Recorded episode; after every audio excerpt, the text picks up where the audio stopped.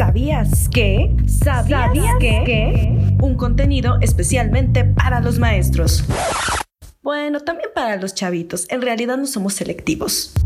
¿Sabías, que? Entérate de datos interesantes para que puedas presumir de harto conocimiento. ¿Sabías, que? Comenzamos. Esta es una cápsula más de ¿Sabías qué telesecundaria? Hoy les voy a platicar una anécdota, un dato curioso acerca de un escritor como lo fue Katka. Él eh, era una persona muy, ¿cómo decirles? Ah, inquieta. Entonces, muy cerca de su casa había un parque y al pasar él se dio cuenta que ahí había una niña muy triste que lloraba la pérdida de de su muñeca.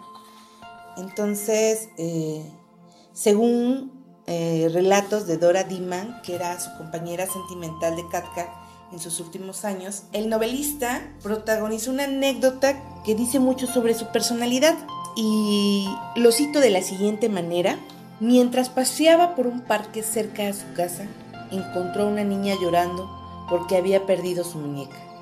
Aquel día entró en el mismo estado de tensión nerviosa que lo poseía cada vez que se sentaba frente a su escritorio, así fuera para escribir una carta o una postal. Decidió escribir una carta en la que la muñeca contara el porqué de su marcha.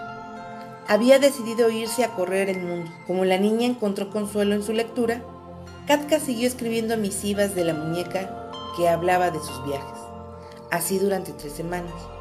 En la última carta explicaba por qué no podía volver, se iba a casar, lo que suponemos sería una explicación razonable de su abandono para la niña. Estas cartas eh, se desaparecieron, nunca las encontraron, tampoco encontraron a la niña que se hizo amiga de Katka, pero Jordi Sierra y Fabra eh, conoció la anécdota a través de César Eira y decidió escribir sobre ello hizo esta obra llamada Katka y la muñeca viajera. También Paul Hauster en su libro Brooklyn Fall menciona la anécdota para alabar al escritor y su solidaridad, capaz de crear una obra de arte para una sola lectura.